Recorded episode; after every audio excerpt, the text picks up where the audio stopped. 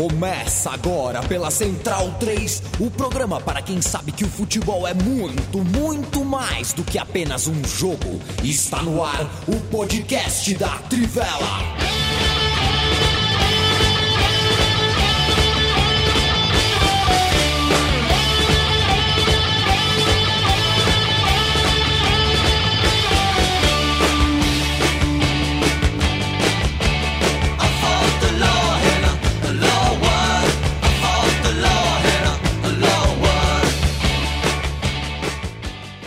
Muito boa noite, bom dia, boa tarde. Este é o podcast da Trivela, dia 6 de setembro de 2021. Setembro, setembro amarelo. Preste atenção ao seu redor, nas pessoas ao seu redor. Olhe para as pessoas à sua volta, cuide do que e principalmente de quem precisa ser cuidado. 6 de setembro, véspera de feriado, o podcast está no ar. O Felipe Lobo hoje só fala depois do trigésimo like. Hoje ele não fala antes. É, é, eu estou pedindo pouco, porque eu quero que ele fale logo. Então, é, já senta o dedo agora. E 30 likes nesse momento. Atividade, como dizem lá no Rio de Janeiro, terra do nosso convidado hoje, que não mora no Rio. Mas, enfim, ele passou a infância falando assim: atividade, atividade. Uh, bom, véspera de feriado sempre tem aquela mensagem, né? Sempre tem o Bom Santo escreve meio-dia assim: ah, vamos gravar hoje ou a gente emenda? Sempre tem, sempre que é véspera de feriado, o Bom Santo vem com essa. Emendar o quê, Bruno Bonsante? Tem nada que emendar, mas o Bruno Bonsante não veio, porque ele falou: eu vou emendar. Já era, tá fora. Uh, aliás, né, gente? Que feriado, hein? Que 7 de setembro que se avizinha aí pra gente. Algoritmo, me proteja, algoritmo, me salve de ver algumas coisas. Eu me chamo Leandro Amin, muito prazer. Estou ao lado de Felipe Lobo, Leandro Stein, Matias Pinto, Gustavo Mel. Estaremos aqui na próxima hora falando de futebol e também de vigilância sanitária, né? E de Anvisa e de outras cocitas. Mas falando em algoritmo, viu, senhores? Dia desses eu passei. Quantos esses dias? Eu passei 20 horas em um grupo de WhatsApp, né? a gente não devia fazer isso, né? Uns quarentões, uns 30 homens, uns 30 homens de 40 anos, por aí. Assim. Eu não durei nem um dia dentro do grupo. Primeiro porque o meu celular fica lotado, né? É tanta foto, é tanto vídeo, que esses caras mandam em, em, progressão geométrica que eu realmente não, não dou conta. E depois, bom, deixar para lá, vocês já sabem do que eu estou falando, né? É, e serve também pro lado de cá, viu? Serve também pro lado de cá. Serve também para quem é uh, contra, por exemplo, Jair Bolsonaro. Manda cada coisa bizarra para falar do cara que é muito difícil. Uh, aliás, o Twitter, né? Enfim. Uh, ontem, ontem, domingo, foi a decadência mais exposta, acho, da história da ferramenta. Na minha humilde visão, não sou propriamente um expert, um especialista, não sou um Chico Barney, mas olha, diante de tudo que aconteceu em Itaquera, o que o Twitter me ofereceu, porque eu cheguei em casa já estava o jogo parado, eu estava na rua, né? O jogo já estava parado, fui tentar me informar, rede social, nem meme, nem ironia, nem opinião, nem informação, nem os torcedores, nem hashtag, nada me ajudou. O Twitter estava num baixo astral uh, uh, de linguagem, né, de mensagem, sim, não deu para aproveitar realmente quase nada. Vamos tentar aqui fazer desse podcast algo que dê para aproveitar. Vamos nessa. Temos que falar dessa coisa medonha que aconteceu entre as seleções de Brasil e Argentina. Uh, e a gente vai falar. Vai falar disso e também dos jogos, né? Não teve esse jogo, mas aconteceu rodada, teve jogo no Brasil, teve jogo na América, teve jogo na Europa. Uh, o futebol, com as coisas que acontecem em Itaquera, vai ficando, vai virando o chato do rolê, né? O corta-brisa da festa. O futebol vai virando o louquinho da praça. O futebol está, principalmente em contraste com a Olimpíada, que foi tão alto astral, para a Olimpíada, que acabou agora. Cansa, eu sei que o Lobo, por exemplo, ficou cansado nesse fim de semana, porque desanima, né? Desanima, cansa, dói, e a gente vai vendo o futebol maltratado, mas vamos lá. Temos convidado direto da Argentina, daqui a pouco ele vai falar. Primeiro, meu oi, Matias Pinto, que baita playlist o senhor fez, hein? A playlist do Som das Torcidas. Que orgulho desse podcast há oito anos no ar, Matias. O homem febo, né? O homem febo. O cara comprou um carregamento de sabonete febo, Dois mas barras. era o febo errado, cara. O febo bom era o outro, meu chapa. Como é que tá você? Que é louco. O febo, febo é, odor de rosas. Enfim, eu, eu, eu, fiz a playlist porque eu fiquei tão puto ontem a mim com, com tudo que aconteceu. E lembrando também, né? É, de, desde março de 2020, esse foi o primeiro jogo profissional em São Paulo com presença de público, né? É. é isso meio passou batido aí na, na, nas, nas, discussões, mas teve isso, né? Porque ficou. É, a, a, acabou tendo a questão né, do, do, do, dos quatro jogadores argentinos, acabou ficando é, acima disso, mas eu, eu vi pouca discussão em relação a isso. Então, eu, eu tenho matado minha saudade de arquibancada com esse tipo de coisa, com essa pesquisa que a gente faz. Então fica aí a dica, né, para quem é, gosta, né, de cultura torcedora. Montei lá a playlist, né, desses oito anos de Som das Torcidas. É lá, Som das Torcidas, é fácil de achar, com o logo do, do podcast, enfim. E, meu, tem muita coisa ali. É, em, em várias línguas. É, é, é, um, foi um barato. Eu viajei no tempo ali, lembrando do tempo. Já, já não era tudo mato, né, Yamin? Quando a gente chegou, já tinha umas casinhas, tudo, mas a gente montou nosso barraco ali é, com, com muito trabalho. E o Som das Torcidas é o, o, podcast mais longevo da casa, né? O que eu tenho um carinho muito grande, que foi minha porta de entrada para comunicação. Então foi muito, foi muito bacana e eu estava trabalhando hoje em casa ouvindo aí a playlist. Então, para quem gosta, fica aí a recomendação em 2022, livro do Som das Torcidas. Anotem. Leandro Stein, meu abraço. Eu comprei um Arno hoje. Eu não sei se o barulho do vento tá, tá chegando no microfone. Acho que não, né? Minha voz tá saindo limpa aqui. Comprei um Arno, não comprei um Mondial, não. Alô, Bonsante, não comprei um Mondial, comprei um Arno. Dizia na caixa que ele era o mais silencioso e potente já feito. Aí eu acreditei, né? Comprei. Mais potente e mais silencioso já feito. Por enquanto, estou gostando dele. Mas, ô Leandro Stein, é... boa noite, meu abraço. Sabe que eu estou assistindo, assisti, acabei de assistir Core... É, Costa do Marfim e Camarões. É muito boa essa ideia da FIFA de colocar a eliminatória africana no YouTube, assistir mais da África do que de qualquer outro lugar. Temos uma palhinha sua sobre a eliminatória da África hoje? Acho que a gente até no roteiro tem depois, né, o que aconteceu na Guiné, mas acho que por enquanto, como está muito no começo, esse jogo, acho que dessa data FIFA é o de maior peso, né, que é, o Haller acabou sendo um personagem decisivo para a seleção da Costa do Marfim, até uma, uma adição recente da seleção da Costa do Marfim, mas acho que é, nesse momento em que acontecem as duas primeiras rodadas, é, acho que é interessante lembrar e frisar que entre Camarões e Costa do Marfim, só uma seleção vai passar para fase decisiva das eliminatórias africanas. Né? Eu considero as eliminatórias africanas as mais difíceis do mundo, porque nesse momento de terceira fase são 10 grupos com quatro seleções, só o líder avança. Então hoje, por exemplo, também teve uma África do Sul e Gana, a África do Sul ganhou de Gana, qual líder do grupo vai passar. E aí depois ainda tem aqueles confrontos diretos de última fase e de volta em que só o vencedor consegue se classificar, né? E esses confrontos diretos aí tem alguns jogos históricos que costumam acontecer, né? Acho que o mais lembrado é aquele Argélia e Egito que aconteceu pré-Copa de 2010, que a Argélia acabou eliminando um Egito que era tricampeão africano. Então é importante lembrar que mesmo sendo uma fase de grupos ainda, esse é um tipo de fase de grupo que realmente vai ser muito decisiva, porque mesmo com algumas seleções grandes se pegando, é, a Costa do Marfim deu um passo importante nesse sentido para buscar a classificação, só uma que passa no gargalo. Oh, mas está eu... é, mudou o formato, né? Porque antes é, é, é o líder do grupo já ia direto para a Copa, né?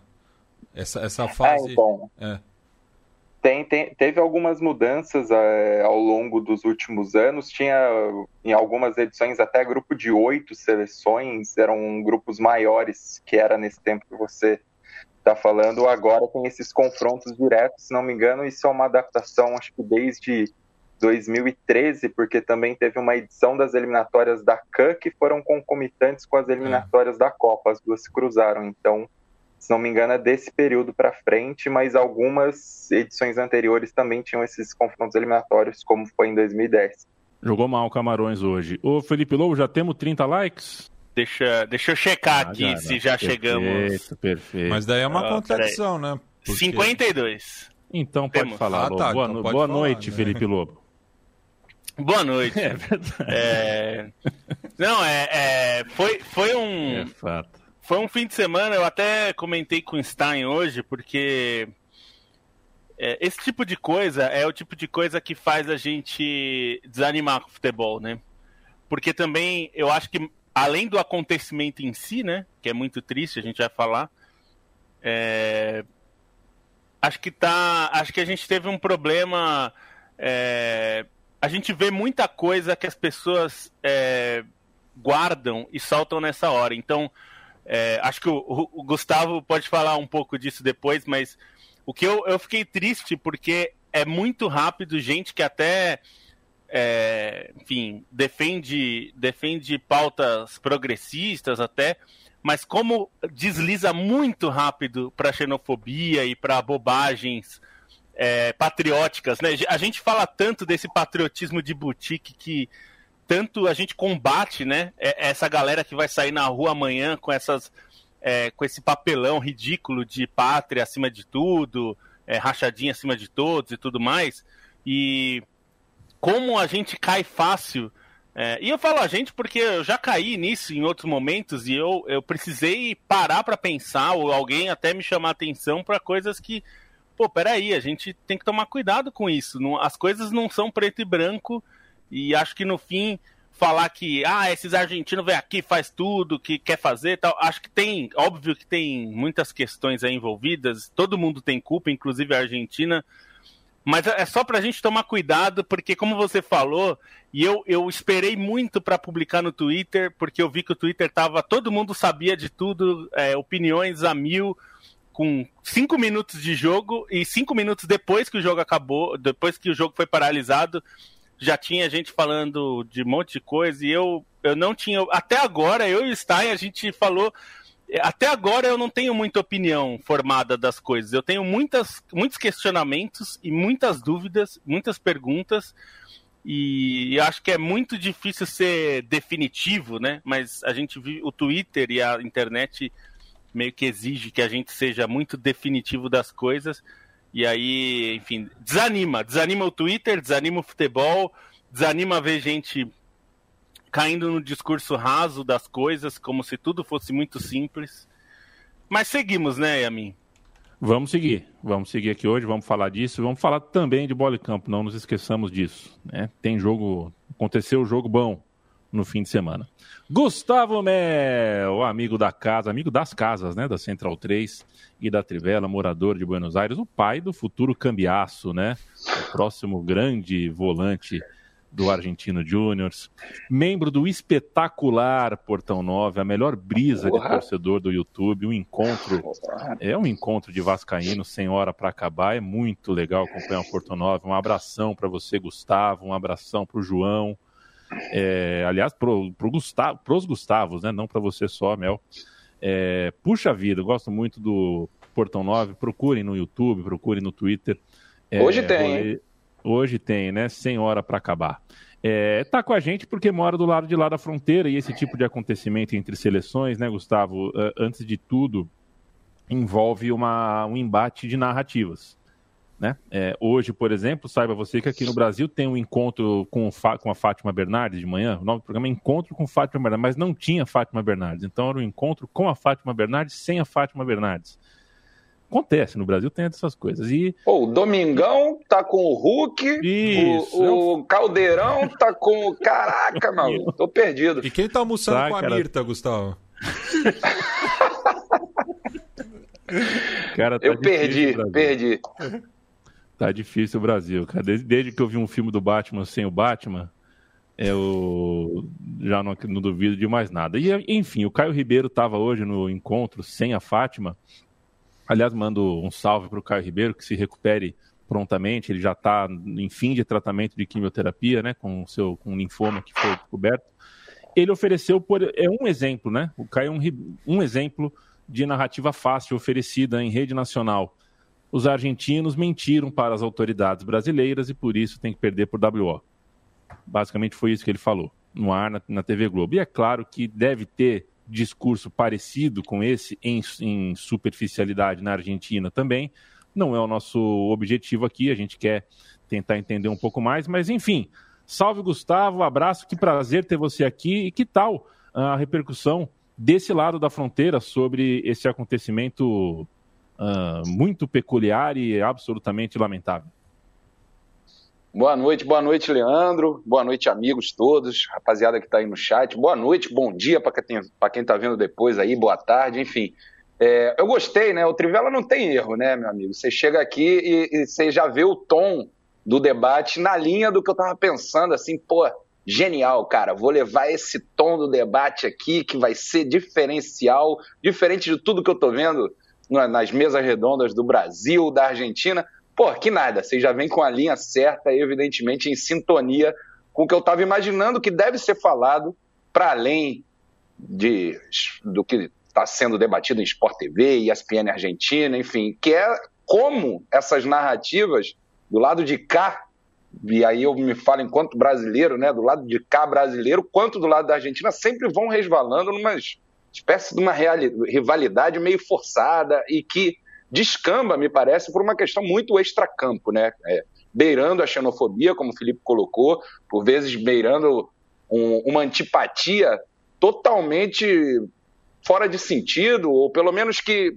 em algumas pessoas certamente bate num lado que não é bacana, que amanhã ou depois é, tá, tá se virando em algo muito incômodo, né? Algo, as coisas mais feias da sociedade aí saindo fora a partir dessas narrativas, né, Leandro? Por aqui, é, eu hoje tirei o dia, depois que vocês me convidaram, eu tirei o dia para estar tá acompanhando o que estava sendo falado nas televisões argentinas. E não foi difícil você ver é, um, tipo de narrativa que, que inclusive, beirava a irresponsabilidade. Assim. Eu vi alguns, algumas mesas redondas ali com Gustavo Lopes, com a Estrada, é, Ruggeri, o pessoal ali na ESPN, todos os dias bate ponta ali para debater futebol. Em algumas delas pintaram coisas como: ah, ah, me parece que seria muita coincidência que o Brasil, no jogo que pela primeira vez depois de tantos anos está entrando como não favorito em casa, e, e, o fato de não ter os jogadores ingleses é muita coincidência, ou seja, colocando no ar aí como se fosse uma questão meio arquitetada, o que, meu amigo, eu não descarto nada nessa história, nenhuma das narrativas a princípio num, num caso tão bizarro, com tantas ainda interrogações no ar, é, acho que tudo pode ser possível, vários dos elementos são possíveis, mas algumas coisas meio cravadas ou meio jogadas assim me parece que não ajudam muito.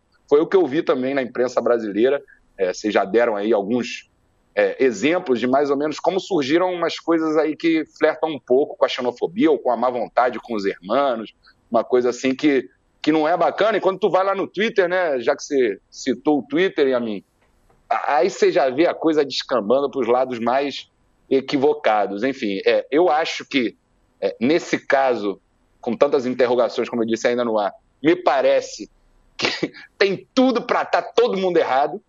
De fato, ficou muito feio é, para cá é, a, tudo que a autoridade brasileira acabou protagonizando, né? É, é inegável que, independente se houve mentira na declaração, a AFA diz que não houve, independente se estava forçando uma barra os argentinos, independente se os argentinos foram arrogantes, né, como a gente costuma dizer, e aí quando a gente vê aqui a gente sabe que há, há um estilo argentino de ser que por vezes não casa com o nosso argentino, com o nosso jeito também arrogante, independente disso tudo, me parece que você parar o jogo aos cinco minutos não pega bem para ninguém, não pega bem, não deve estar tá pegando bem lá nos jornais da Europa, e aqui tampouco, né?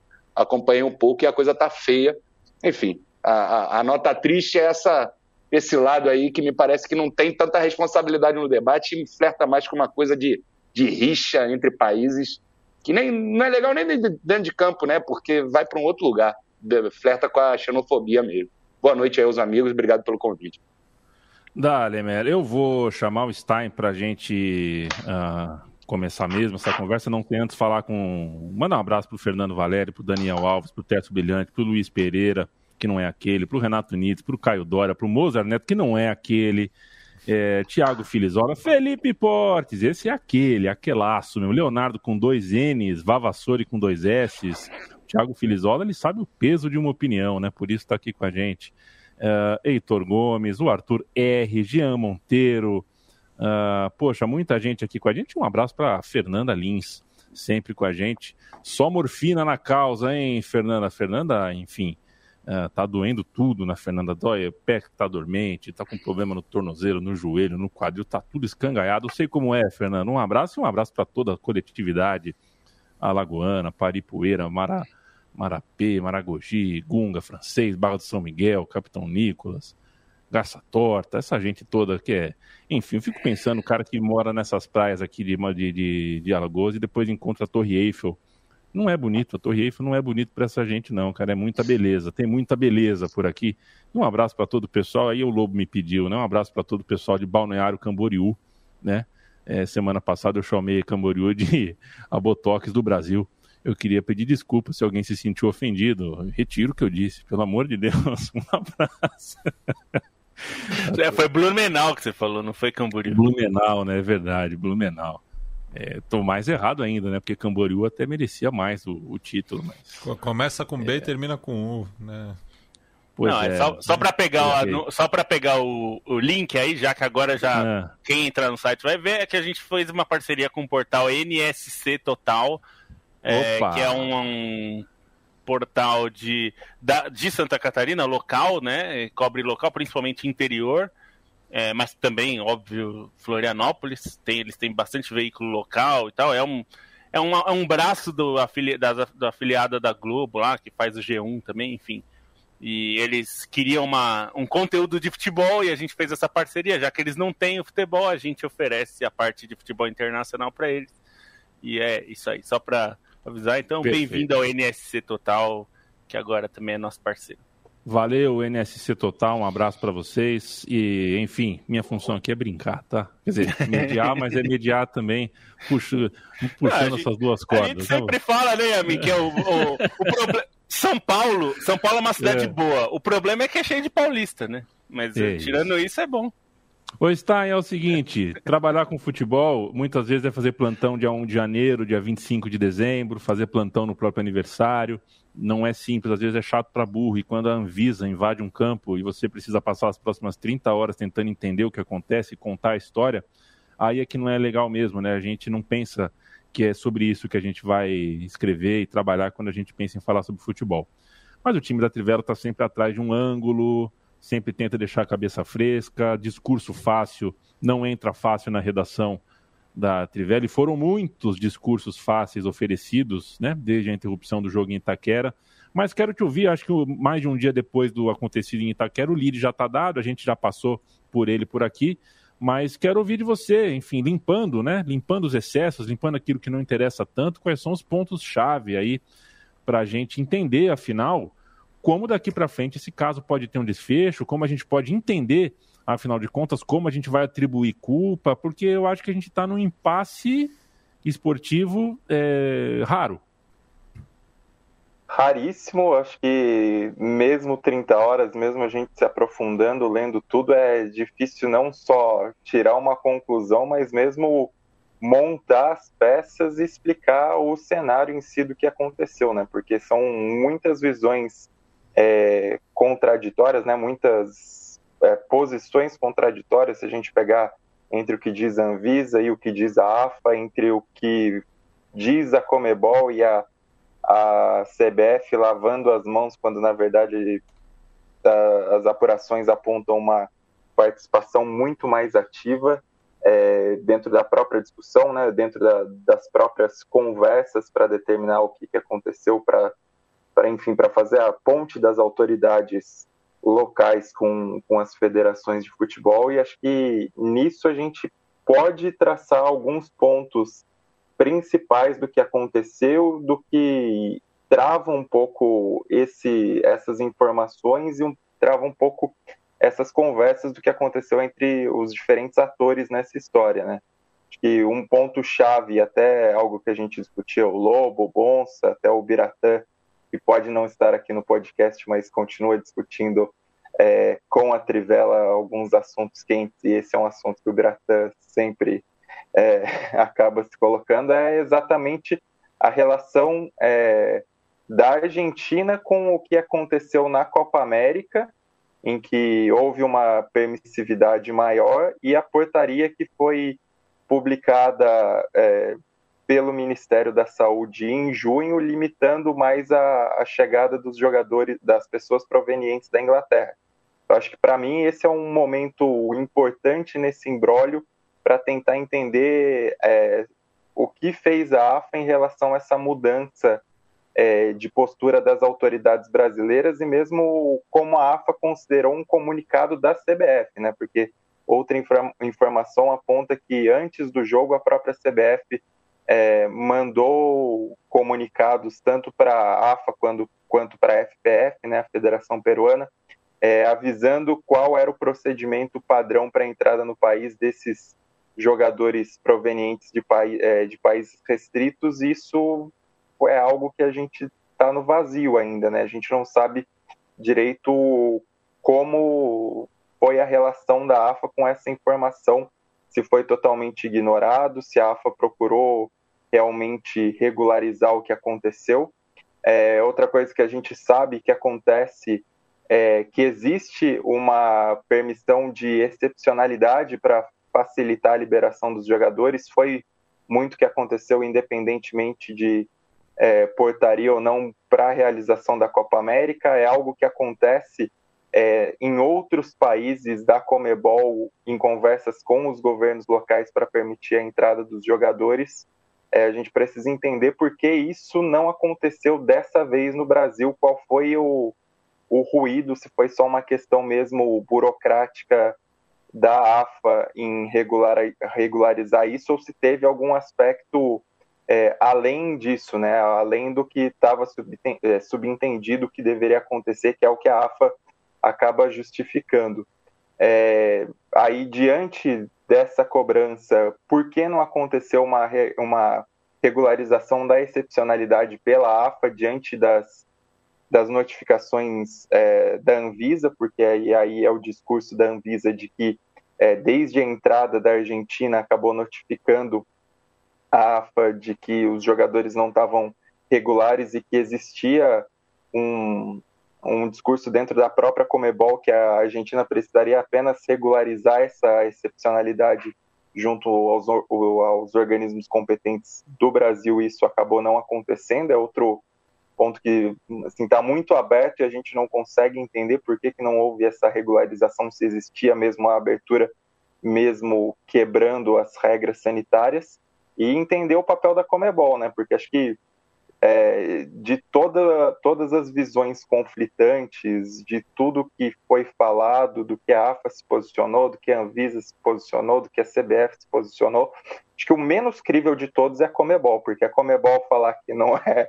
da sua responsabilidade passar para a FIFA é, assim, acho que é a mentira mais descarada de todas, mais identificável de todas, porque é óbvio que a Comebol assim, uma instituição é, que negocia vacinas para a realização das suas competições, que por intermédio do governo uruguaio conseguiu trazer vacina para a América do Sul para tentar vi viabilizar suas competições, e a Comebol agora está querendo é, jogar para outro campo, para outras pessoas essa responsabilidade, não dá para acreditar muito. Então, acho que é, outro ponto muito importante para esclarecer é como a Comebol agiu dentro disso, quais as conversas anteriores da, da Comebol com o próprio governo brasileiro. A gente sabe que a Comebol tinha um trânsito ótimo com as autoridades sanitárias brasileiras, se não fosse isso, não teria acontecido a Copa América aqui. E por que isso não aconteceu dessa vez e por que a Comebol está tirando o corpo, o corpo fora nesse momento? Eu acho que, para mim, são pontos-chave que a gente tem que é, acho que são pontos-chave até para apuração, para investigação da imprensa, para tentar entender realmente o que aconteceu nesse caso, porque acho que são muitas peças abertas e mesmo que assim esclareça o que aconteceu e, e como foi muito bem falado, o mais provável é que todos os lados tenham sua parcela considerável de erro.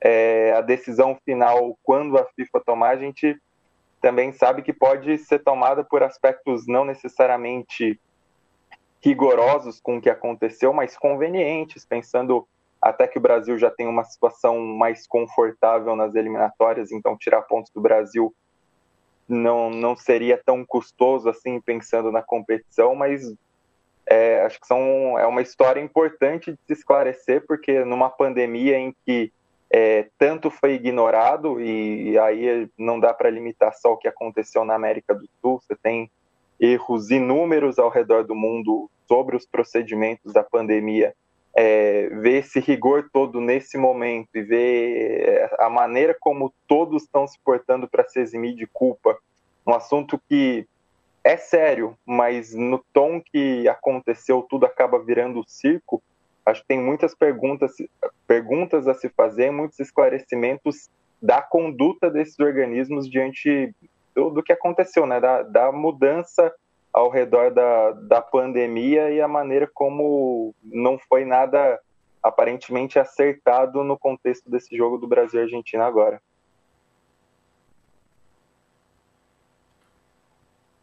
Deixo aberto para o debate, senhores. A gente Não, tem eu... muito que falar, quero ouvir todos vocês. Quero só começar com uma dúvida aqui que o, que o Heitor Gomes colocou, e acho que é bom esclarecer mesmo, porque muita gente não sabia disso ontem, e enfim, acho que talvez alguns ainda não saibam hoje.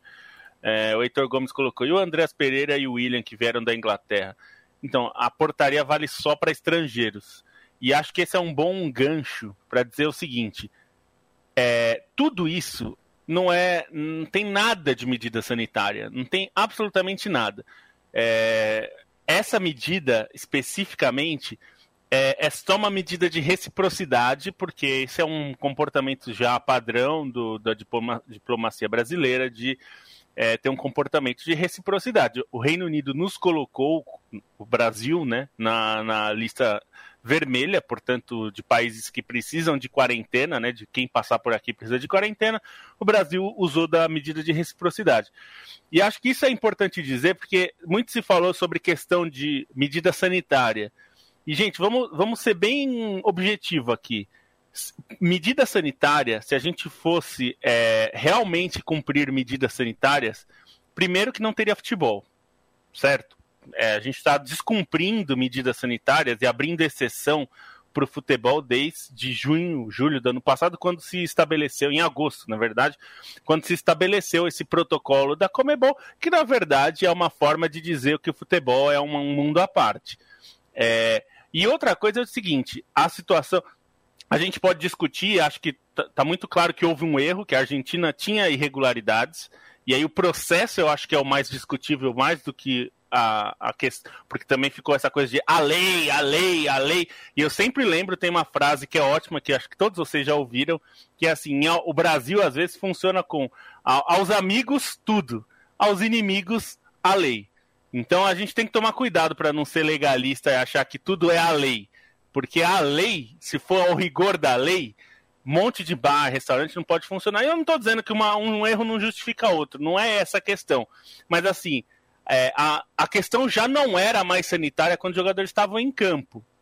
Certo? Eles já tiveram contato durante três dias com outros, é, não só com os próprios atletas argentinos que eles já tinham contato, mas com hotel, motorista de ônibus e tudo mais.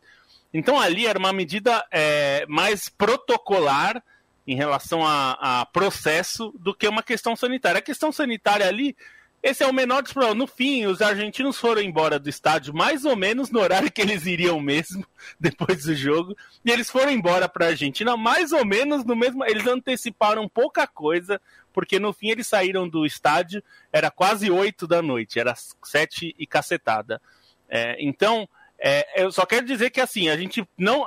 Usar a carta é uma medida sanitária é, gente, isso não é uma medida sanitária. Medida sanitária mesmo, a gente tem tomado muito pouco e fez muito pouco. E até nem é culpa da Anvisa, inclusive, é culpa do governo federal, porque essas coisas são do governo federal. E outra coisa é, é uma, que eu acho que é um dado que é importante, que o André Rizek trouxe no Seleção, a Comebol é, ligou para é, o ex-dono da cadeira da Casa Civil, que foi quem intermediou todas as autorizações, as exceções que o futebol tem para a Copa América. Foi é, o Ramos, que agora está na, na, na, Secretaria de Governo, ele era o chefe da Casa Civil, que agora está com o Ciro Nogueira, é, e ele intermediou essas excepcionalidades previstas em lei e essa e, e o que mudou de lá para cá foi que essa portaria nova tirou todas as excepcionalidades é, do Reino Unido é, passou a ser uma coisa à parte. O Reino Unido precisa de uma autorização extra é, com essa portaria. Então, acho que é, a bagunça do Brasil contribuiu. E para passar para vocês, eu acho que a principal responsável por tudo que aconteceu ontem tem um nome e uma sigla. Chama-se Comebol. Quem é responsável por fazer acontecer o evento? O evento é FIFA, Comebol deu essa, esse esquindolelê aí. Quem faz a bagaça acontecer é a Comebol. É, acho que a AFIA e a CBF poderiam ter melhorado os processos para impedir esse tipo de, de burocracia tosca, porque se alguém me disser que é por medida sanitária, eu vou dar risada, porque a gente está rolando aqui com Libertadores e Copa América. A Copa América foi uma festa, então é, me dizer que é medida sanitária é óbvio que não é. Essa, essa portaria especificamente não tem nada de medida sanitária. É puramente uma questão diplomática. Então, é, a Comebol tentou falar com o chefe da Casa Civil, mas não sabia que tinha mudado, não é mais aquele. E aí nem, não conseguiu a autorização. E está claro que alguém do governo, é inclusive algo que a Argentina tem falado, e é o que a própria Anvisa disse que a Argentina falou, que alguém do governo disse que conseguiria. A Anvisa falou, é só mandar, autoriz... É, mandar o pedido de excepcionalidade que ele vai ser feito. A Argentina diz, e eu li no Clarim hoje, que a Argentina alega que mandou esse pedido no sábado.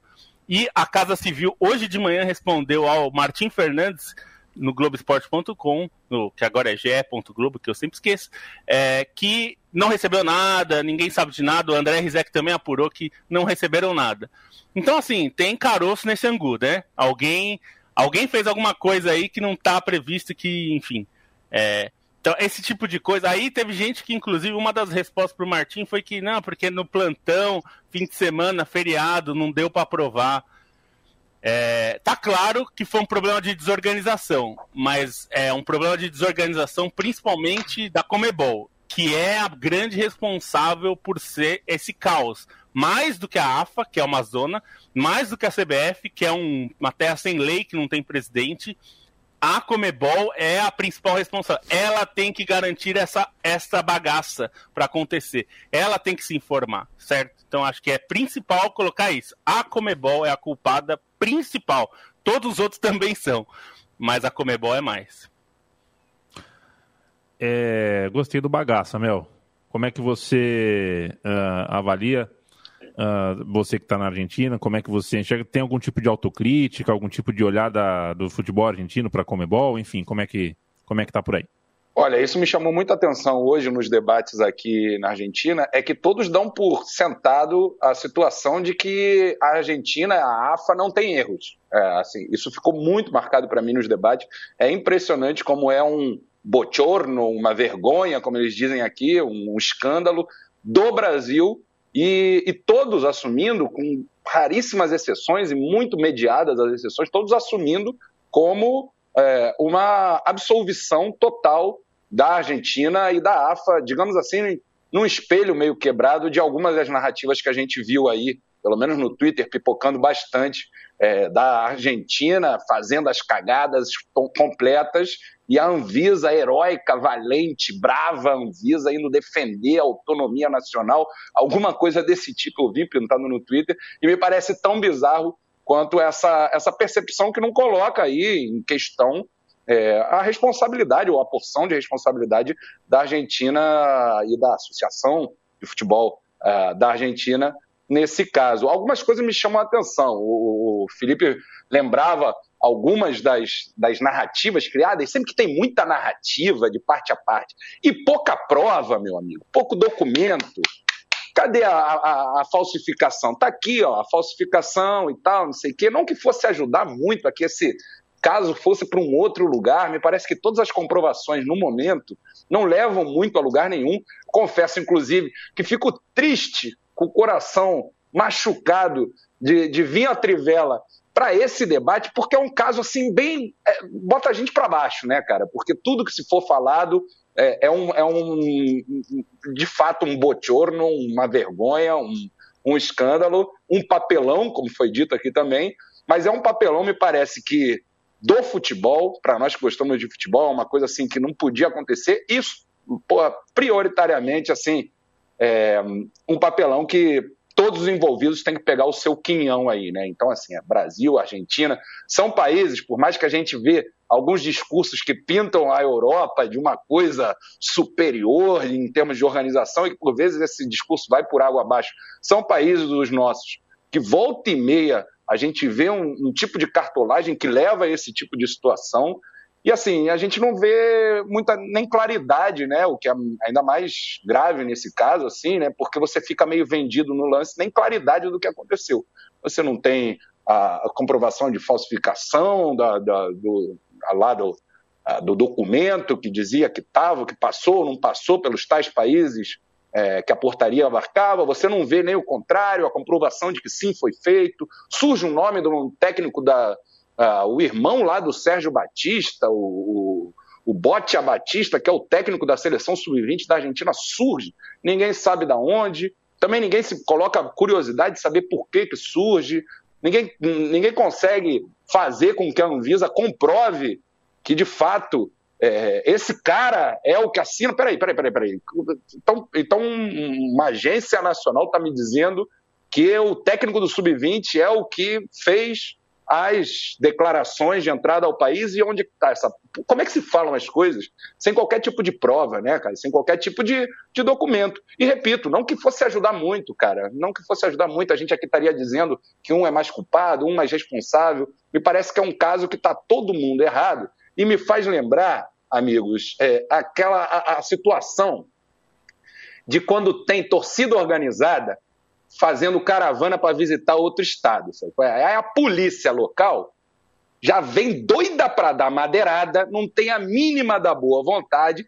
A, a torcida organizada também está sempre no erro, vamos falar a verdade aqui, por mais que tenha a festa bonita das arquibancadas, também sempre tem a galera ali que está querendo armar a quizumba num estado do outro e tal, e que está pouco se fudendo, e que faz de tudo para passar ali na fresta ali das regras impostas pela polícia ou por quem seja, e aí tá todo mundo errado, rola madeirada para cá, quem se fode é quem não tem nada a ver com a história em geral. Enfim, é uma situação em que a má vontade impera, e como a gente iniciou esse programa, me parece muito importante de remarcar é, que essa má vontade, por vezes, vai vai flertar ali com a xenofobia e aí a coisa fica caída pra caramba, fica muito feio.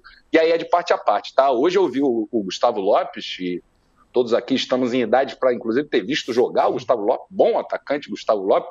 Ele é hoje é, âncora de um programa muito assistido da ESPN Argentina, todas as tardes está lá. É, e ele lembrou de uma situação uh, de 2014, né, é, na, durante a Copa do Mundo, é, e o, a, a, o discurso do Gustavo Lopes era mais ou menos o seguinte: é, eu sempre gostei muito de ir ao Brasil. Desde 2014 eu me senti muito mal é, tratado no Brasil e perdi o tesão, usou outra palavra, mas perdi o tesão de ir para o Brasil. Fui muito maltratado lá e tal, não sei o quê. E aí me deixa numa situação assim que eu acredito que isso pode ter acontecido. Basta você dar uma visitada no Twitter em qualquer situação de polêmica entre Brasil e Argentina, que você vai ver que tem gente que pensa sem problema nenhum que toda Argentina é filha da puta, toda Argentina é, é racista, que a Argentina é isso, que a Argentina é aquilo. Mas, ao mesmo tempo, também eu senti um pouquinho de, de, de, de rancor na própria, própria maneira do Gustavo Lopes engatar esse assunto com a perspectiva do debate atual. E aí me parece que uma coisa meio às avessas aí, de como se a Argentina fosse porra, uma coisa ilibada e que o Brasil estivesse arrumando a Kizumba nessa situação.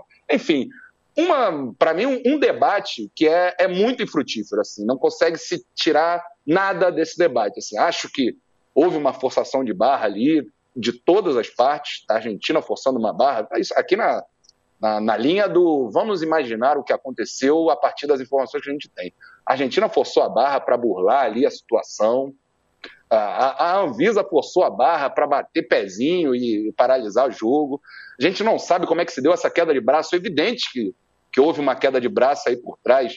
É, e, e, e, a gente não sabe como se deu, como é que Bolsonaro, o Clarim falou de Bolsonaro ligando para tentar re, reavivar a partida ali na hora da pausa, que não deu certo, enfim, a gente não sabe nada disso. O que a gente sabe é que quem queria ver futebol nesse domingo ficou órfão. Né? Eu aqui, por exemplo, fui na, no terraço do, da casa dos amigos aqui, pô, o pessoal se reuniu ali para ver o futebol E como aconteceu em vários terraços aqui em Buenos Aires e aí no Brasil, a gente ficou triste. Foi todo mundo meio que para casa, acabou, e, e, e isso é o que, de fato, para mim é marcante dessa situação. Assim, como a, as situações extracampos, dirigentes e, e enfim, a, a, cartolagem sempre dá um jeito de fuder o que a gente estava querendo ver, né? Futebol, pô. Enfim, muito triste esse caso. É isso. Gustavo Mel, que certa vez já me disse que é, assim, é brasi você é brasileiro e tá desgostoso com a seleção brasileira, vá num churrasco com argentinos aqui em Buenos Aires. Porra, Yamin, caralho, Yamin. Pô, ontem eu fui. Eu me importo muito pouco com a seleção brasileira, inclusive porque me parece que cada vez mais é uma seleção para lá de pouco simpática, né? Mas aí ontem eu fui com o Pedro, meu filho, né? Meu filho tem oito anos, foi trajado de Vasco da Gama, evidentemente, e sentamos lá com os amigos, guardando as distâncias e tudo mais. Sentamos lá no terraço para ver o jogo, e aí começa o hino nacional, Yamin. E aí, cara, a gente claramente, de forma, digamos, a menos patriótica possível, e talvez até debochada, a gente se para e começa a cantar o hino com a mão na, na no, no peito, Leandro e a mim. Porra, não é que depois o camarada chegou para mim e falou, porra, aí, foi muito feio essa parada aí, cara, essa cena de você cantando. Porra, meu irmão, que isso, é. cara? O camarada, o camarada, pô, eu tô é. um pouco me fudendo pra essa porra toda. O Pedro tá mais ligado no meu discurso que eu mesmo. Aí falei para ele que não tem nada a ver. O Pedro que vai pra escola argentina e eles com símbolos pátrios são, porra, pesado, né? O Pedro tem que bater continência lá pra Eris. É, é, como é que é o negócio? Para o brasão argentino, é umas paradas doidas. Mas enfim, isso é outro assunto, breve parênteses. É, é...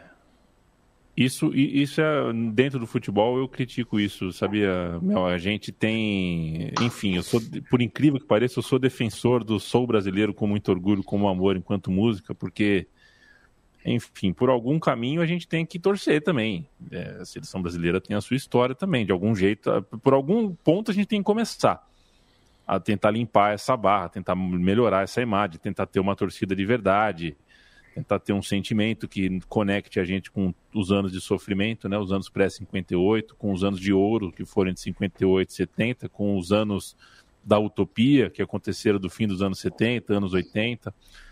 É, a história é bonita também, né? Não é. Então, qualquer coisa que o brasileiro cantar hoje, inclusive o hino, vai ser ridicularizado. Então a gente começa por onde, né? A gente começa por onde? A retomar uma cultura de, de, de, de, de torcer pela seleção.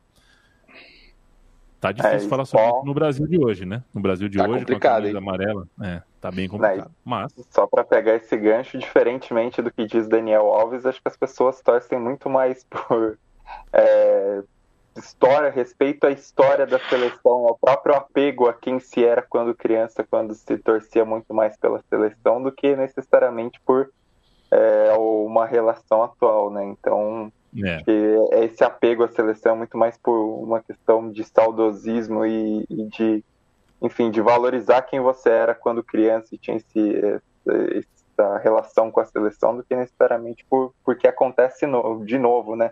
Seleção cujo posicionamento todo mundo conhece e a gente está esperando até hoje. O Matias vai falar. Ô, Matias, você vai falar mesmo. Tanto é que.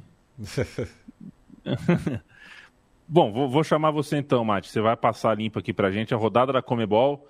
É... Eu só Colômbia dar, jogou bem. Eu só queria dar um tostão aí sobre o. Eu, eu, eu, Não, você dá. É. Você dá, você dá, você é. dá. Mas eu queria, antes de passar para você para falar de Comebol e também dar um tostão para fechar o assunto, é Brasil e Argentina. Viva Michael K. Williams. Enquanto a gente gravava esse programa, está informado. Esse espetacular ator de 54 anos, infelizmente, morreu. Viva Michael K. Williams, um dos meus atores preferidos. Um monstro. Vai lá, Mate. E o Jean-Paul Belmondo também, né? É, ator francês faleceu hoje também. É, não, Fundador do Palpite. É. E o. É, acho que só uma questão que, que é, me incomoda bastante nessa história toda é que o, o, o elo mais fraco, é, como sempre, são os jogadores, né? Porque é, tem toda essa questão da bolha e a pandemia eu acho que é, amplificou isso ainda mais, né? Porque o, os jogadores estão é, obedecendo regras, estão fazendo tudo dentro do possível, né? Tem, claro, as exceções aí, quem descumpriu é, o, os protocolos, enfim, mas é, os caras estão indo para tudo que é lado, ainda mais é, quem, quem atua pela, pelas suas seleções, né? E, enfim, daí surge na, na, na, imprensa inglesa também toda uma questão de que existia uma logística toda né, para pro, pro, os quatro é, quando voltassem para a Europa, né, que ia para uma ilha na Croácia, enfim, é, para tentar burlar também a questão da, da pandemia. Isso tudo é, aparentemente articulado né, pelos seus clubes, né, é, já que met uma metade defende o Aston Villa e a outra metade o Tottenham. Né? É, e, enfim, é, muito se fala também né, que esses procedimentos é, de alfândega, quando você tem uma delegação muito grande, os jogadores eles só dão lá o, a, a, assinatura, eles muitas vezes nem vê o, o, o, o que, que eles estão fazendo, é, ainda mais nessa rodada tripla né, de, de eliminatória, né, que a Argentina foi para a Venezuela, é, veio para o Brasil, vai voltar para a Argentina agora. É, a, na, na, própria Copa América tinha toda a questão né, de que é, a, a, seleção argentina, entre outras, né, preferia fazer um bate-volta né, do que ficar no Brasil por toda essa questão das restrições. Né?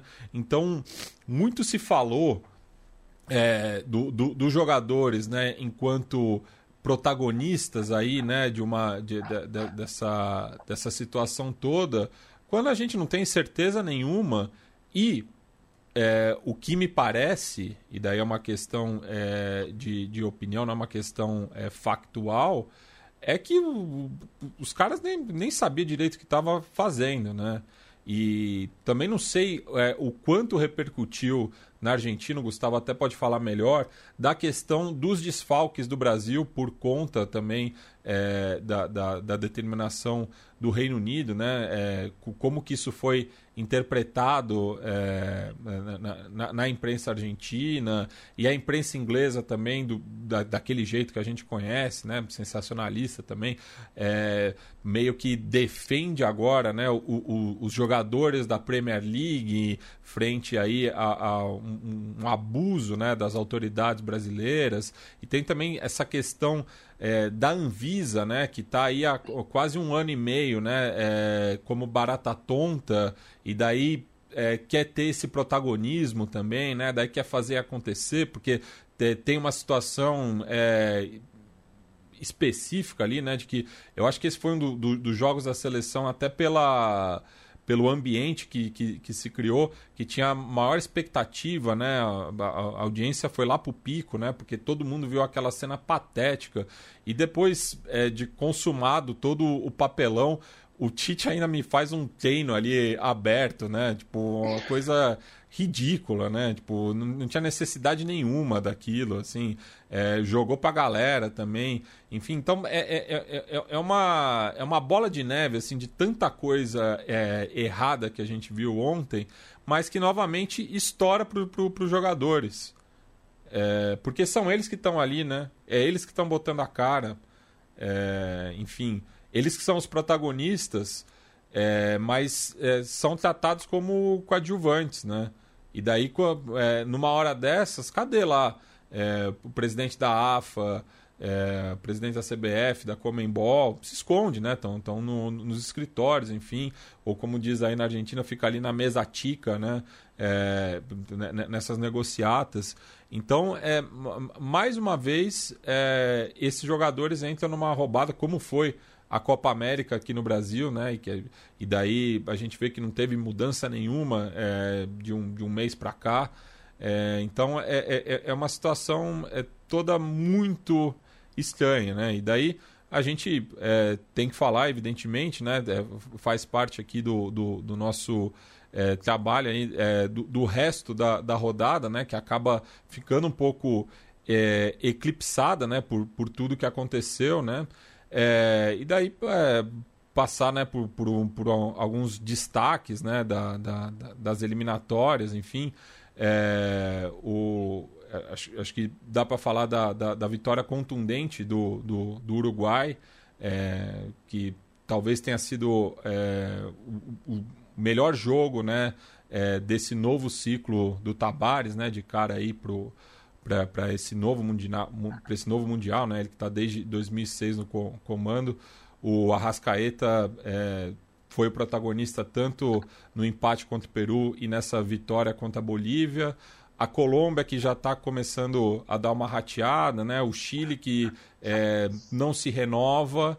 É, mas mostra né, que é, justamente Brasil e Argentina, líder e vice, né, é, ambos invictos, vindos de uma final de Copa América, que era o jogo mais destacado, é, como não acaba ocorrendo, é, a gente tem uma impressão ruim né, do, do, do, resto da rodada, porque parece que não aconteceu muita coisa ali, não teve muita troca de posição. Né? É, e, e, e, assim, de, de forma geral, é, até pelo, pela, pela própria forma né, como é disputada as eliminatórias aqui na América do Sul, né, que você tem apenas 10 seleções, quatro classificam direto, uma vai para repescagem e invariavelmente acaba se classificando também. É, a, a, ela vai perdendo cada vez mais o peso, né? A eliminatória a, é, acaba se tornando um fardo, né? Sendo que podia ser um torneio muito mais interessante, mas é, justamente por conta da, da, da própria Comembol é, não vai para frente. O Felipe Lobo, Dinam Dinamarca e Inglaterra na Europa fazem as melhores campanhas. Cristiano Ronaldo andou virando o jogo nos acréscimos. A Turquia vem tomando gol aos 51 do segundo tempo. É e outras coisas mais estão acontecendo naquele continente. É, faz um apanhado para mim do que para você é destaque, o que a gente tem que ficar de olho, qual é a boa disputa, qual é o drama, se é que tem algum, que já está dando para detectar, que vai dar drama no fim, enfim. Bom, é, eu, eu, vou destacar que algumas seleções grandes estão sofrendo bastante nessa eliminatória europeia, como a, a Espanha, né, que está numa situação difícil por ter perdido da Suécia, goleou agora no, no domingo, é, mas ainda ainda está atrás nos pontos perdidos, né? É, e a Itália também não está numa situação muito tranquila. A, a, tá à frente da Suíça é, nos pontos conquistados, mas é, como o número de jogos é irregular, né, porque tem é, um número ímpar de times no, nos grupos, é, nos pontos perdidos fica atrás da Suíça. Então é uma, é uma questão complicada. E a Holanda é, também está ali sofrendo no grupo que tem a Turquia, que também está sofrendo, né, porque o time da Turquia é extremamente irregular. É, mas acho que tem, tem algumas coisas interessantes. Uma delas é a Escócia sobrevive, continua na luta, ainda está em terceiro no seu grupo, precisa ficar pelo menos em segundo, mas é um time é, muito brigador e tal, como a gente se acostumou a ver da Escócia, mas me parece um pouquinho melhor do que em outras eliminatórias. Tem alguma chance de ir para repescagem, vaga direta não vai. É, Gales é, se salvou, digamos, de uma de, uma, de um empate que seria bem ruim contra a Belaru, Belarus, é, fora de casa, mas num estádio neutro, em Kazan, porque Minsk está é, tá na lista vermelha do Reino Unido, então teria esse problema. Transferiram o jogo para Kazan, na Rússia, e, e aí as coisas. É, o Bale fez três gols, salvou no último minuto lá com um gol é, para Gales continuar na briga, até em terceiro, mas tem dois jogos a menos, pode ultrapassar se vencer esses jogos. É, a Bélgica não está numa situação difícil, mas não está super mega confortável, está ali numa situação é, encaminhando, mas ainda precisa de algum cuidado. Então, é, eu diria que essas eliminatórias europeias vai ter seleção grande na repescagem. Eu acho que está bem claro é, pelo menos uma, e eu diria que muito provavelmente mais do que uma, vai brigar pela vaga na repescagem, como foi a Itália, e com chance, claro, de uma delas ficar fora. Então é, é, é ficar atento. E é para dizer dos que se recuperaram, a Alemanha parece que voltou a ser a Alemanha, né? Porque é, venceu duas, dois jogos, esse último contra a Armênia, que era líder da chave de forma surpreendente, mas sapecou a Armênia com muita facilidade, rapidamente, nos primeiros minutos já fez é, dois gols, já meio que encaminhando o jogo. Então acho que o Hansi Flick é, ainda num começo de trabalho, não dá para avaliar nada, mas para um time que vinha atuando tão mal, já melhorou. Perfeito. E são, são os jogos da Europa, né, Lobo? E o tal qual a gente falou no comecinho, né, Stein?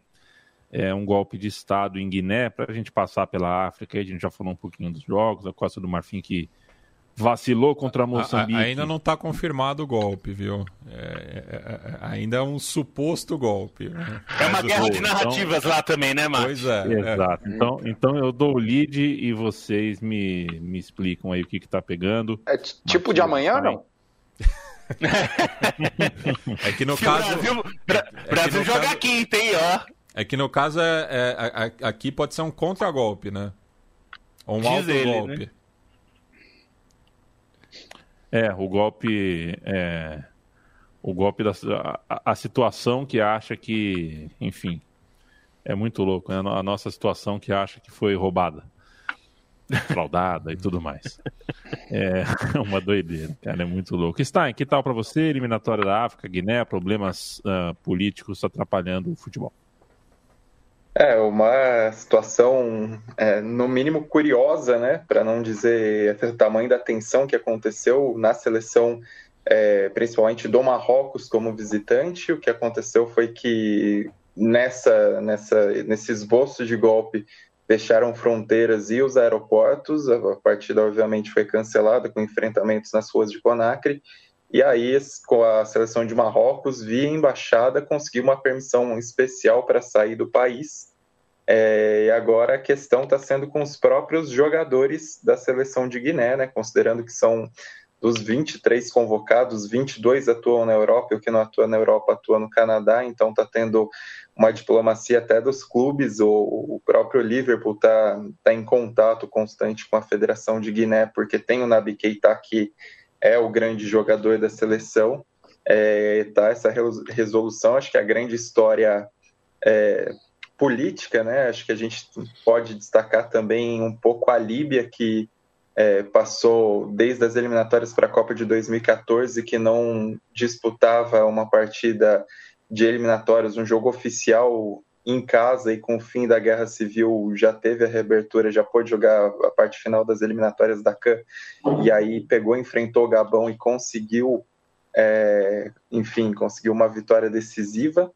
E foi uma vitória muito representativa exatamente por esse contexto da Líbia. E como está no começo, acho que tem algumas seleções que começam a chamar atenção até por é, poderem uma, buscarem uma classificação inédita, se a gente for falar de Mali, por exemplo, mas alguns destaques curiosos, assim, que acho que dá para falar, é Benin, que lidera um, um, grupo que tem a República Democrática do Congo, que é uma seleção com peso tradicional, mas que tem perdido muita força, então Benin talvez belisque uma vaguinha aí na, na fase final, e acho que dá para destacar também a Namíbia, que por enquanto vai, é, vai liderando um grupo que tem Senegal. Senegal, obviamente, é o favorito, está com um jogo a menos, mas é uma, uma seleção que começa a despontar nessas eliminatórias africanas.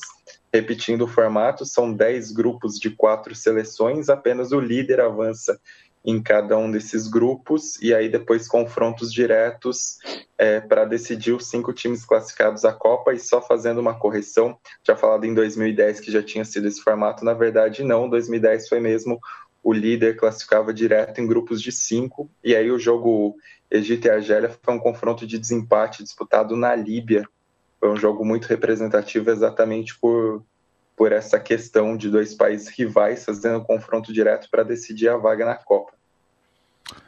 E o Stein é, falou sobre Mali, né, que viveu uma situação similar à, à da Guiné é, há pouco tempo, né? Inclusive foi, foi um golpe sucedido de outro, né? Então tem essa questão também, mas acaba despontando aí num grupo onde é, acaba sendo incluso, né? Porque tem ali é, Quênia, Uganda e Ruanda, né? Países muito próximos, né? É, regionalmente, culturalmente, e o Mali está ali na, no, do outro lado da África, né? Enquanto que é, os demais países estão ali no centro oriental da África, é, Mali está ali já no Sahel, né? Na África Ocidental, é, mas acaba tomando aí a dianteira é, do grupo E. E Mali que mandou o jogo em Marrocos também está com essa proibição de mandar jogos em casa. Muito provavelmente é isso que vai acontecer com a Guiné e era o que acontecia no é. caso com a Líbia para poder retornar ao país. Como diz o Bruno Bonsante sobre essa situação, é, a situação vai de Mali a pior. É, brincadeira, Bruno Bonsante, gente. Oh, brincadeira, e... mas ele volta na quinta-feira. E, e, e a mim, é. não foi por falta de anviso que tudo aconteceu.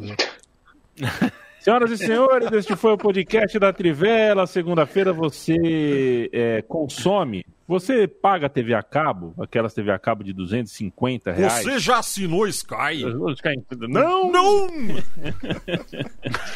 Porque é o seguinte, a TV a cabo, um dia a TV a cabo vai ser o cigarro no avião da comunicação, né? Hoje as pessoas dão risada, falam, mano, você fumar, podia fumar no avião?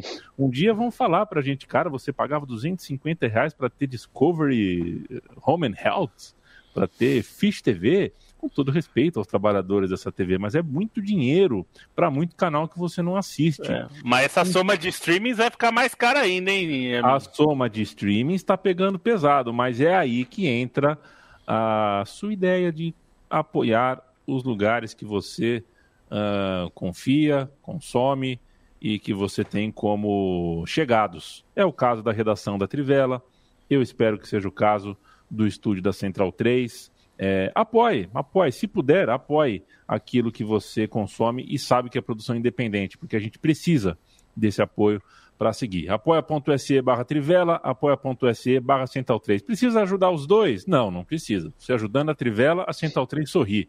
Você ajudando a Central 3, a redação da Trivela abre o mesmo sorriso. É, e a gente trabalha junto há anos e anos. Vamos caminhar para uma década aí trabalhando juntos e seguindo na trincheira do, da comunicação independente. Valeu demais, Rafael Amorim, falando nisso. Salve, salve, viu, companheiro? Até a próxima. É, e valeu, gente. Esse foi o podcast da Trivela. Gustavo Mel, meu abraço, um abraço a todos do Portão 9. Um abraço para o João Almirante, um abraço para o seu Xará Gustavo, um abraço para todos os convidados do time lá. Se quero te encontrar, faço o quê? Um abraço. Se, que, se, se quiser me encontrar ao vivo? Nas, nas redes sociais, acompanhar ah, seu trabalho. Para encontrar ao vivo, primeiro tem que tomar a vacina, né, Gustavo? é, tem isso, né? Tem que tomar a vacina. Mas enfim, se Mete quiser. Maradona encontrar... aí, segurou-la com a Havana. Quem se amarrar aí no, no Portão 9, quiser debater, trocar ideia, se engajar ali nas besteiras que a gente fala, o nosso Twitter é 9portão, por ali é onde a gente interage é, mais. O, o, meu Twitter é o Gustavo Mel, arroba Gustavo Mel, M-E-H-L. E, pô, principalmente, dá uma chegada na nossa sala lá. Eu não vou ser canalha e injusto de convidar as pessoas aí a acompanharem o Clube de Regatas Vasco da Gama jogando. Mas no pós-jogo pode ser interessante, pode ser é divertido. É tá aí Leandro e a é. mim, que não me deixa mentir, que sempre dá uma passadinha lá, troca ah, uma ideia no chat. A turma é boa mesmo, a turma lá é, é, é da Fusarca. De fato, o De Lima, que pintou aqui, deixou até dois reais, ele sempre deixa dois varejos, no máximo. Mas é um dos canalhas que fazem parte lá do chat Mas do Portão 9, De Liminha, famoso. É, é, é, o nosso agitador lá do nosso auditório dele minha. Enfim, sempre tem uma rapaziada, uma moçada bacana, troca ideias, enfim. Hoje a gente está terminando aqui 7h46 essa gravação. E daqui a pouco o Clube de Regatas Vasco da Gama, para desespero de 20 milhões de brasileiros, segundo pesquisas fidedignas, vai entrar em campo agora. E depois, ali por do... volta de 10, 10 e meia, quem tiver ao vivo aí, ou quem estiver vendo depois ainda em tempo, bota lá no Portão 9, só botar Portão 9 lá no YouTube que a gente vai estar ao vivo falando mais groselha, tomando uma cervejinha, provavelmente. Enfim, Leandro e a mim, amigos, beijo a todos, obrigado pelo convite. Quem sabe na próxima que vocês me chamarem para um debate mais bacana, né? Porque, é, pô, isso que... machucou, né? Falar, isso que ia falar. Já fica aqui o convite para a gente falar de coisas mais agradáveis. É. Então não pode incluir nem, nem esse, essa confusão Brasil-Argentina, nem o Vasco, né? Argentino Júnior campeão nacional. Só Bush. E quem quiser, e quem quiser mandar pro Gustavo Mel até a Argentina, procure ele no DM. Quem quiser mandar um saco de feijão para ele, ele gosta muito de feijão. Olha. Gosta muito de feijão. O meu é. feijão é o melhor de toda a América Latina, Leandro e a mim. Dorme com essa, meu camarada. Um beijo, meu irmão. Felipe Lobo, hoje, Caçulinho ou Renato Laranjeira? Um abraço. Rapaz, hein? Essa, essa você pegou. Laranjeira, vai. Só é pra escolher um. Mas é, essa, essa é difícil. Fica, fica aqui o convite aí para acompanhar o pessoal do, do Portão 9. É gente da melhor qualidade. E se, se você não quiser acompanhar o jogo, eu recomendo também. Eu, eu gosto de assistir um joguinho, viu? Principalmente quando eu tô de folga e não tô vendo o jogo para escrever sobre ele. É bom, Dan, você vê o joguinho ali, descompromissado e tal e acompanha o pessoal do Portão 9. Eu sugeriria abrir uma geladinha e você vai acompanhando com os caras que fica melhor o programa até. Ah, é. Com cerveja. Aí, aí, é, aí é, é bom. O Almirante que vira e mexe que aparece aqui é um grande cara também. Sempre sugiro acompanhá-lo nas redes sociais. E fica aqui o convite para vocês que estão nos ouvindo e assistindo ouvirem o Portão 9 e na quinta-feira estarem aqui de novo para a gente falar mais às oito e meia da noite. Valeu. Leandro Stein, meu abraço, boa noite. Lucimara Parisi ou Russo? Ah, o Russo era muito icônico, né? Não, não tem como. Boa noite a todos. Agradeço também ao Mel aí, uma honra contar com sua participação e posições tão contundentes e tão boas sobre uma questão que a gente não gostaria de estar comentando, mas acabou gastando o programa inteiro com essa porcaria desse Brasil-Argentina. Um abraço a todos. Valeu, Matias Pinto. Meu, meu beijo para você. É, Liminha ou Lombardi? Olha, eu, eu, eu, queria saber a opinião do Liminha sobre o, o carro das filhas do Gugu, viu? Eu acho que é essa, é essa a notícia que está faltando para o meu dia. É, Mas eu fico com Lombardia. Acho que a, a, é toda a questão. Um, um só aparecia, mas não falava e o outro não aparecia, mas roubava a cena, né? A voz patrão, patrão, né? É, enfim. Pois é, se, se, as filhas do Gugu não podem ter um Porsche, quem que pode, né? Se tem alguém nesse Brasil que tem que ter um Porsche, são as filhas do Gugu. Cara, mas, Isso, olha, vou defender. Parece, parece que são filhas do Theo Becker. É a cara do Theo Becker. Eu fico é, assustado. Tem, é. É, vou, vou, até deixar uma recomendação que eu comecei a ver uma série que a minha namorada Gabi que falou pra, pra assistir e eu gostei. Que é Ballers, tem na HBO, é, que é com o The Rock e ele é um empresário de jogadores. Eu lembrei porque ele falou, ele fala pros caras, jogadores, ó, se, se anda muito rápido, se voa ou se anda na água, não compre, alugue. Ele fala uma outra coisa aqui também, mas eu prefiro é. né, não falar. O programa é Family muito Friend bom. aqui. Muito bom, senhores. É sempre um prazer, é sempre uma hora muito gostosa para o corpo e para a alma deste que vos fala.